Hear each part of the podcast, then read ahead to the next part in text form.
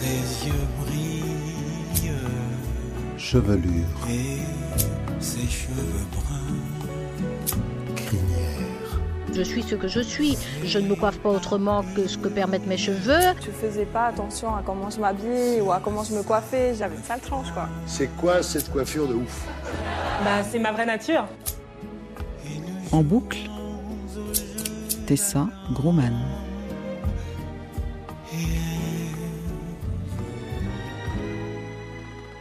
Une fois, j'arrive à l'opéra et euh, je dois porter une perruque. Marie-Laure Garnier. Et donc, du coup, je dis à la coiffeuse Vous allez me poser la perruque, mais moi, je vais m'attacher les cheveux moi-même. Donc, du coup, je faisais des nattes ou des vanilles en fonction de mon humeur du jour.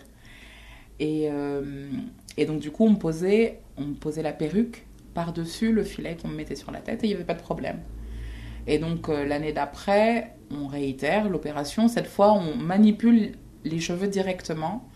On devait faire des torsades. Alors, les torsades, c'est le fait d'enrouler les cheveux sur lui-même en, faisant comme une tresse, en fait. Et donc, euh, au préalable, rendez-vous avec l'équipe euh, de maquillage et de coiffure. Et très gentiment, on me dit ben, écoute, on te propose quelque chose. Tu vas te coiffer toute seule. Parce que nous, comme on ne sait pas coiffer les cheveux afro, pour toi et pour nous, c'est mieux que tu t'en occupes. Et alors, sur le coup, je dis bah, euh, ok, très bien, pas de problème. Et au sortir de, la rencontre, c'est un choc en décalé. Parce que je me dis mais quoi? Qu'est-ce que- qu'est-ce qu'elle vient de me dire? On n'est pas capable de me coiffer, donc du coup, moi, je vais me coiffer. Qu'est-ce que ça veut dire, ça? Ça veut dire qu'à l'opéra, on ne sait pas coiffer? Ça veut dire que on sait qu'il va y avoir une chanteuse avec des cheveux crépus et on n'a pas anticipé, alors qu'on en fait, on coiffe tous les autres. Et donc, du coup, j'ai repris rendez-vous avec elle en lui disant, écoute, euh, je crois qu'on on, va reprendre à zéro. Euh, moi, je préfère que ce soit vous qui me coiffiez parce que le metteur en scène a des attentes particulières et je voudrais pas mettre en péril le, le spectacle. Et puis je trouve que c'est pas juste aussi que moi je dois me coiffer toute seule alors que les autres sont coiffés par l'équipe euh, coiffure. Et je me suis rendu compte à ce moment-là que au final, certes, ils ne savent peut-être pas coiffer le cheveu, mais ils n'avaient pris aucune disposition pour pallier à ce manque.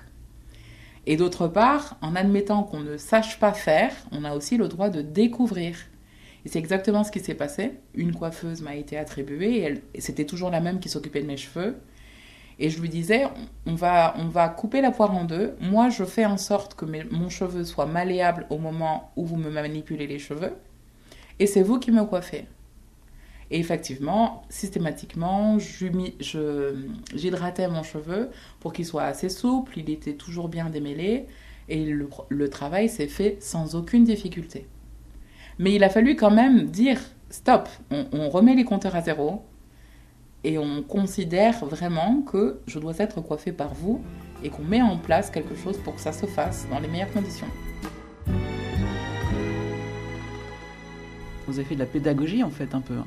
Oui, et en même temps, je, me rends compte qu'au premier rendez-vous, j'accepte et je me, je me ressaisis en me disant que c'est pas juste. Dans le cadre professionnel, c'est pas à moi de prendre sur moi, c'est à eux de s'adapter.